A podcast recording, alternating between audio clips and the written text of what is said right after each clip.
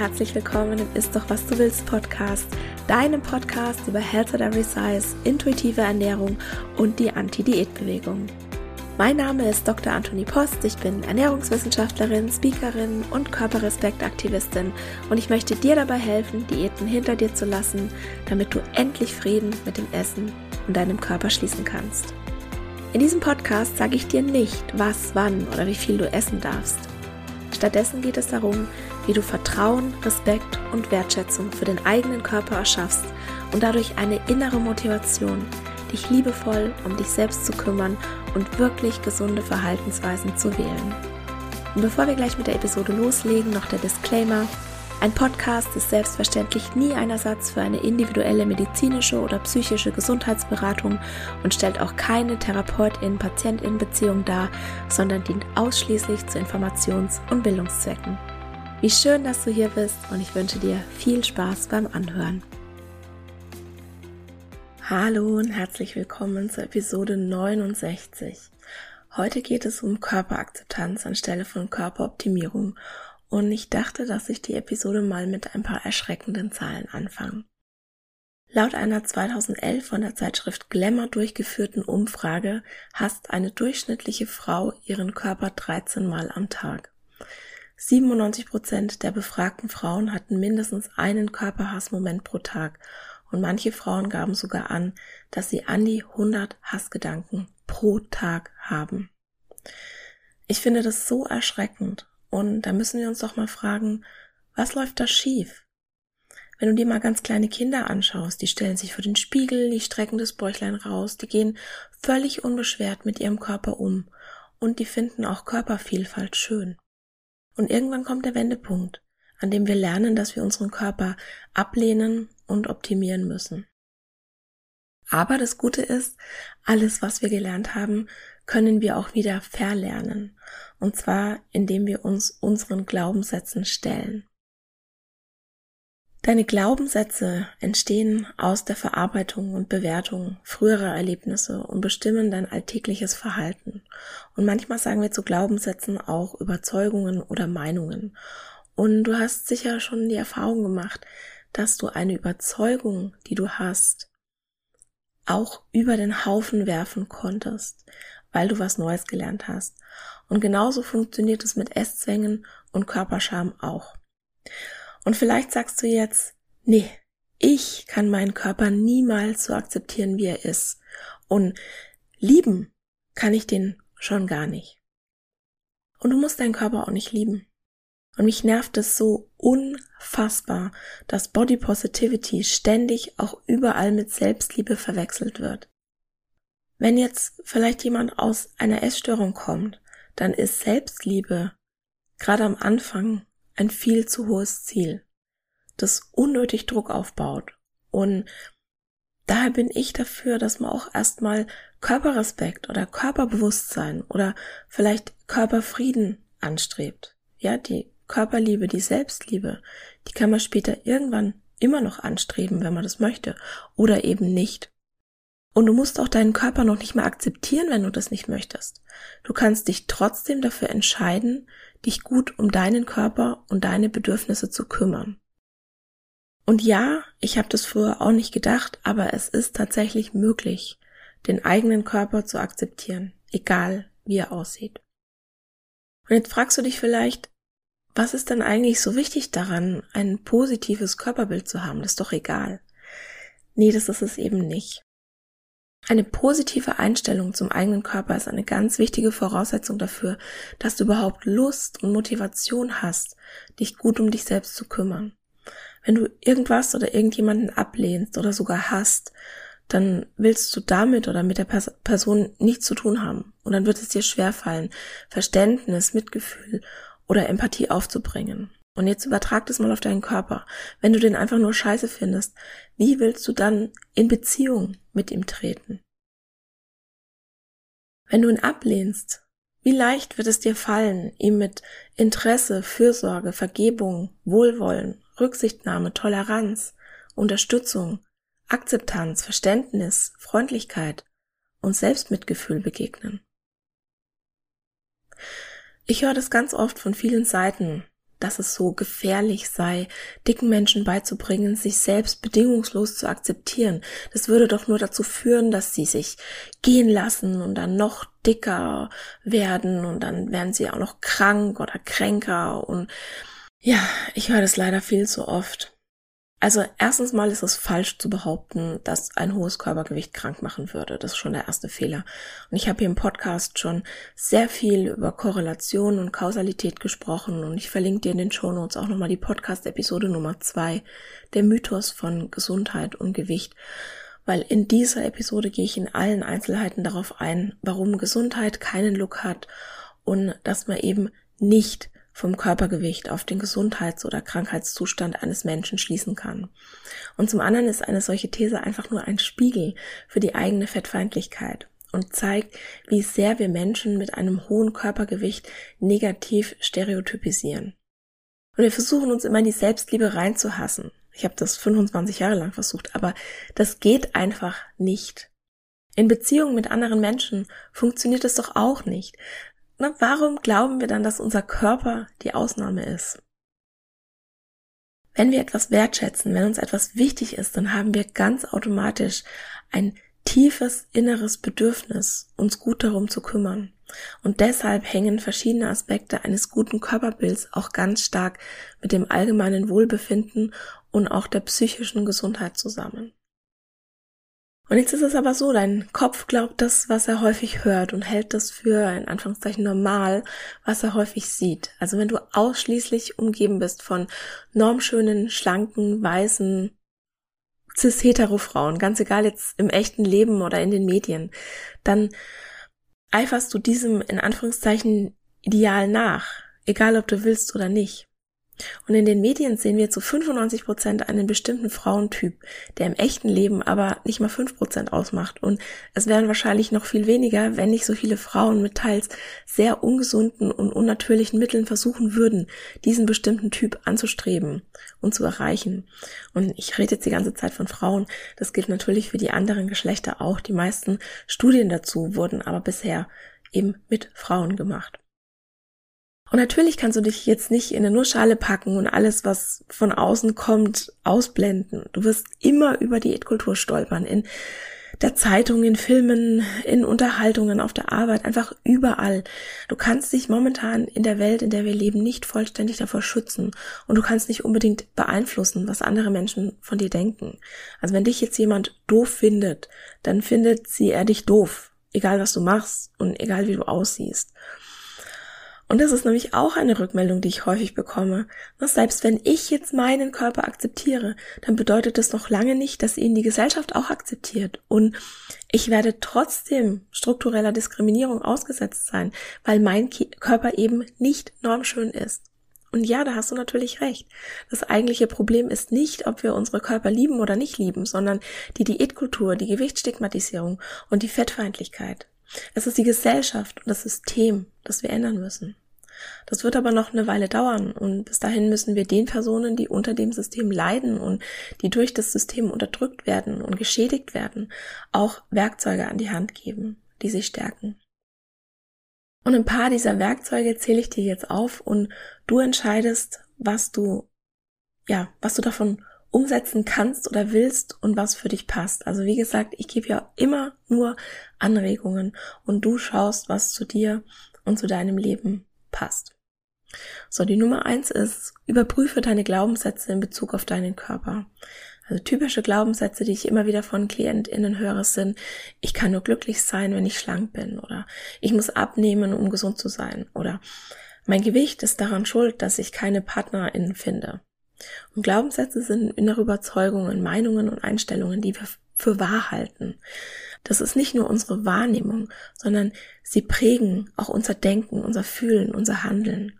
Und vereinfacht gesagt bestimmen Glaubenssätze unser eigenes Selbstbild und wie wir die Welt im Außen wahrnehmen. Und du kannst dir einen Glaubenssatz wie eine innere Überzeugung vorstellen, mit der du dich stark identifizierst und an der auch wirklich schwer zu rütteln ist. Und deshalb ist es auch nicht leicht, Glaubenssätze aufzulösen. Wie wir die Welt sehen, ist ein Spiegelbild unserer Überzeugungen.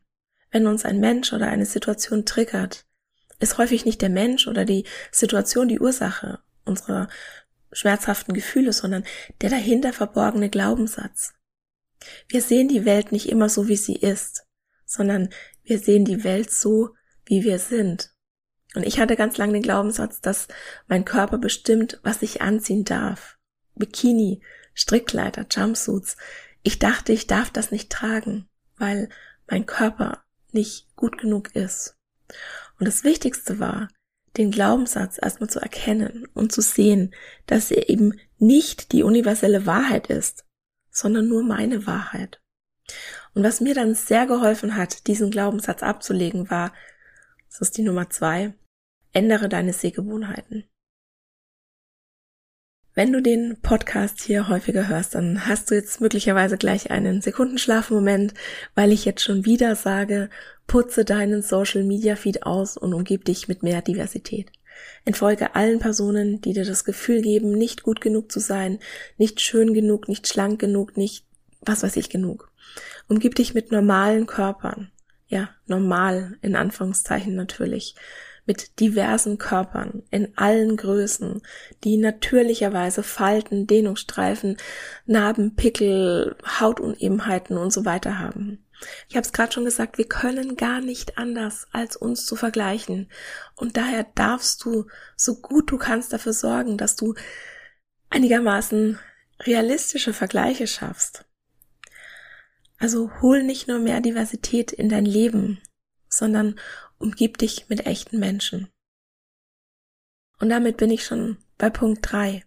Konzentriere dich auf das Positive.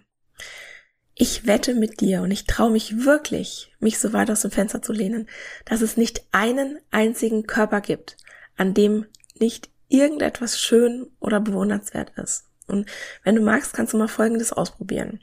Wenn du das nächste Mal in der Stadt bist oder einkaufen oder sonst irgendwie von Menschen umgeben, soweit das im Moment möglich ist, dann such mal an jedem Körper etwas Positives und benenne es.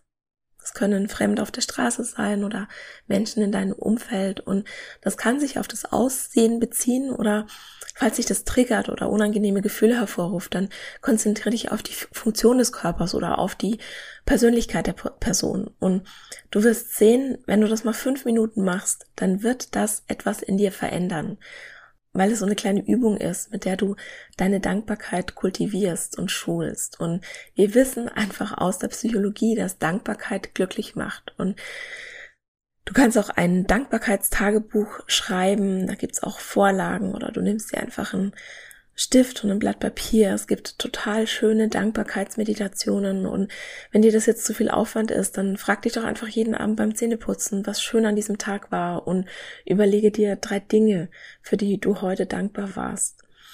Bei der Jahre oder sogar jahrzehntelangen Kritik am Körper und der eigenen Figur ist es wirklich wichtig, auch einmal wahrzunehmen und wertzuschätzen, was dein Körper bereits alles für dich getan hat und mit dir erlebt hat und vielleicht sogar durchgestanden hat.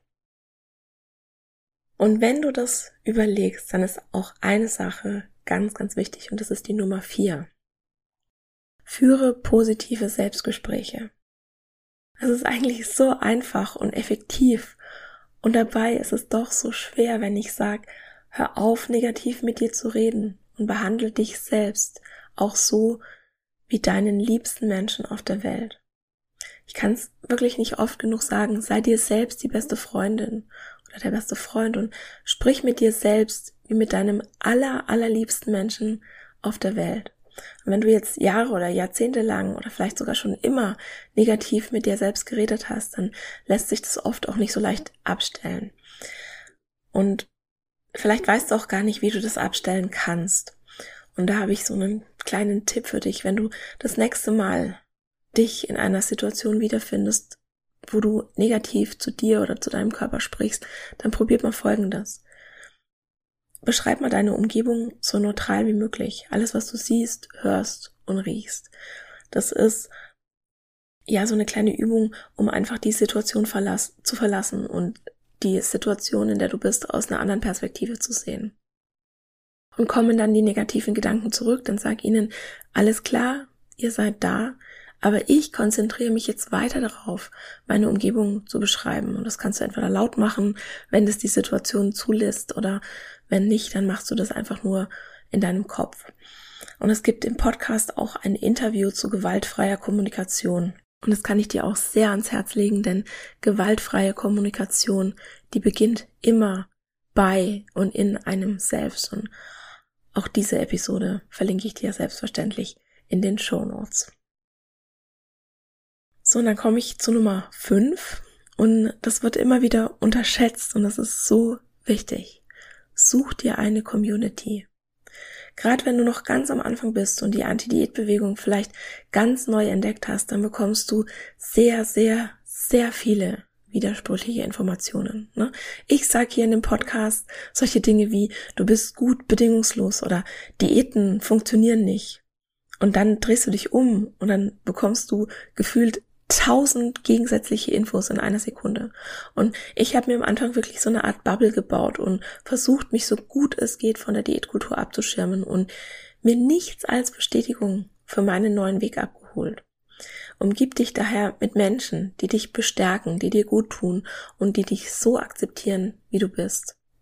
Schaff dir ein Umfeld, in dem du eingebunden bist, ein Netz, das dich in schwierigen Zeiten trägt und in dem du andere mittragen kannst in deren schwierigen Zeiten. Und ich verlinke dir in den Show Notes mal ein paar Facebook-Gruppen, in denen wirst du ganz sicher Gleichgesinnte finden. Viele denken, dass Körperakzeptanz bedeutet, dass man sich immer super toll findet, dass man alle Fotos von sich selbst mag, immer selbstbewusst ist, keine schlechten Körperimage-Tage hat und sich total im Bikini wohlfühlt. Und ja, das kann dann alles Anzeichen sein, dass jemand den eigenen Körper akzeptiert. Aber eigentlich geht es um Folgendes. Körperakzeptanz bedeutet, dass du weißt, dass du mehr als dein Körper bist, dass du deinen Wert nicht von deinem Aussehen abhängig machst, dass du dich von deinem Körper nicht davon abhalten lässt, dein Leben zu leben und es idealerweise in vollen Zügen zu genießen.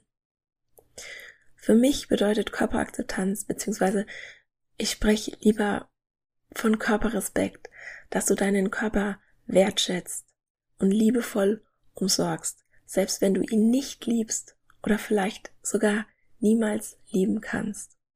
Das ist für mich Körperakzeptanz und daran kannst du arbeiten, weil jeder Körper hat das Recht und hat es verdient, dass er liebevoll umsorgt wird und dass er gewertschätzt wird. Und ich weiß, gerade wenn jemand vielleicht auch eine chronische Krankheit hat und der Körper verrückt spielt. Also ich spreche da ja auch aus eigener Erfahrung, dann ist es oft gar nicht so leicht, den eigenen Körper wertzuschätzen und sich aber immer wieder auf diese kleinen Dinge zu besinnen und zu konzentrieren. Die sind so wertvoll und das wird dich so sehr weiterbringen. So, das war's für heute und nächste Woche geht es um intuitive Bewegung und wie du Abnehmen und Diäten von Sport und Bewegung entkoppelst.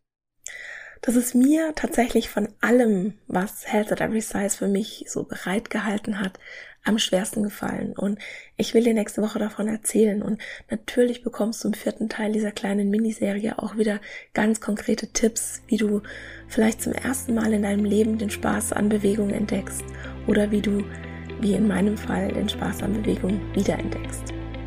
Vielen, vielen Dank, dass du mir heute deine Zeit geschenkt hast und ich hoffe, du bist nächste Woche auch wieder dabei.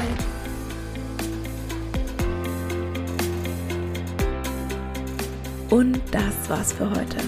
Ich danke dir von Herzen fürs Zuhören und hoffe, dass dir die Episode gefallen hat und dass du ganz viel für dich mitnehmen konntest. Um wirklich Frieden mit dem Essen und deinem Körper zu schließen, ist es wichtig, dass du deine Bedürfnisse kennst. Eine Diät scheint auf den ersten Blick eine gute Möglichkeit zu sein, das eigene Bedürfnis nach Sicherheit und Kontrolle zu befriedigen. Ganz nach dem Motto, indem ich mein Essverhalten kontrolliere, habe ich auch mich selbst und mein Leben im Griff. Das ist aber ein Trugschluss. Tatsächlich gefährden Diäten und ganz allgemein Essensregeln die Erfüllung deiner Bedürfnisse. Warum das so ist und was du stattdessen tun kannst, das erfährst du im neuen Freebie Bedürfnisfinder das du dir ab sofort kostenlos auf meiner Homepage www.antonipost.de herunterladen kannst. Im Bedürfnisfinder ist ein Bedürfnistest enthalten sowie praktische Übungen, eine Anleitung zum Journaling und natürlich eine Journaling-Vorlage, die dich unter anderem dabei unterstützen werden, dich wieder mehr mit deinem Körper zu verbinden und immun gegen Diätversprechungen zu werden. In diesem Sinne, isst doch was du willst und alles Liebe, deine Antonie.